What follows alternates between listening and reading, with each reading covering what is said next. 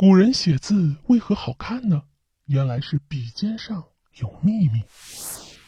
经常有书友会问起这个问题：为啥今人写书法虽然技法丰富而纯熟，却还是超不过古人呢？格调也不如古人好看耐看，这是为什么呢？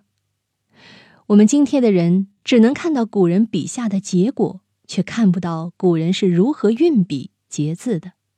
尤其是古人写字时，一笔一画前后顾盼、精细入微是如何完成的，也难以得知。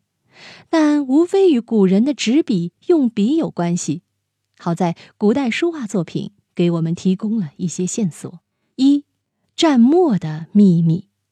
仔细观察古人图画，尤其是笔尖，古人写字之所以这么细致好看，是因为笔尖上有秘密。因为古人写字时一般只用笔尖蘸墨，笔尖是运笔核心。笔毫尖细精短，确实更好控制笔锋笔势。但我们临习时发现，并非如此。长毫写字，只要功夫万力用到。也能写出好看的字，那古人为啥只用笔尖蘸墨呢？有可能是画家在创作时失真了，估计不太可能，因为古代画家观察生活的功力可谓精到细致，不太可能画错的。当代著名书法家孙晓云《书法有法》这本书啊，对此有过专门论述。他说：“在我很小的时候，母亲叫我只将笔毫泡开三分之一，仅用笔尖上的毫。我母亲说，上辈人都是这样教的。由此可见，如果是初学者，确实不妨可以笔尖只蘸一点墨，毛笔不要全部泡开。等到功夫到家后，再全部泡开，锻炼笔力腕力。毕竟古人的做法确实是有一定道理的。”第二，制笔的秘密。晋唐古法制笔，似乎也在呼应关于笔尖的秘密。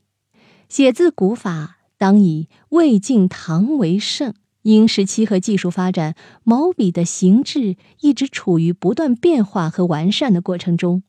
魏晋至隋唐时期，毛笔的形制以笔锋粗短而强硬为主要特点，其中最著名的就是积聚笔。晋朝的人写字体式为伏案或持卷，这就要求毛笔矫健有力。其实任何时候，好的书法都应该是遒劲有力的。正是此类粗短刚硬的积聚笔，写下无数求美开张的精品力作。